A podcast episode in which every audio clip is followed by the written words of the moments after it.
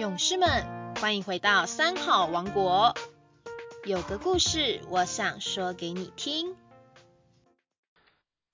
各位三好王国的勇士们，大家好，我是台南市龙田国小校长陈立佑。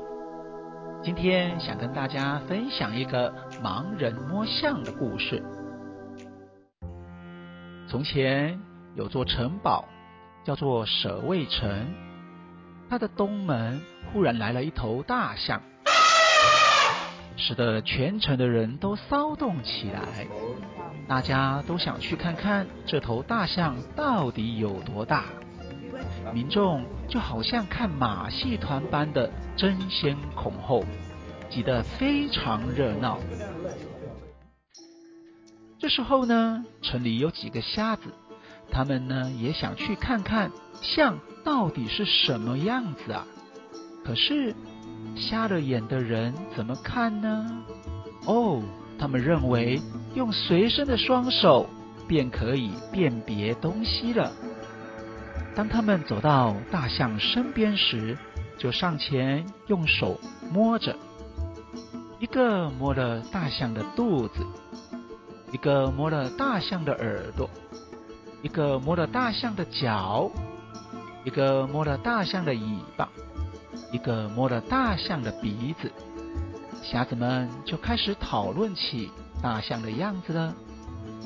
这时候，摸到耳朵的瞎子就说了：“我知道了，大象像本鸡一样哦。”而摸到大象肚子的瞎子听了这句话，急忙的说道：“不不不，大象呢像墙壁啦！”平平的一大片，哼！你们两个都不对。摸到大象尾巴的瞎子说：“哎，大象明明像绳子一样，好大一条绳子。”三个瞎子发表意见之后，第四个发表的是摸了大象脚的瞎子，他也不以为然的说道：“你们都乱讲！大象它哪里像本鸡，也不像墙壁。”更不像绳子啊！大象它像一根柱子，高高的，圆圆的。最后摸了大象鼻子的说道：“你们都错了，我知道的大象啊，它像个钩子一样呐。”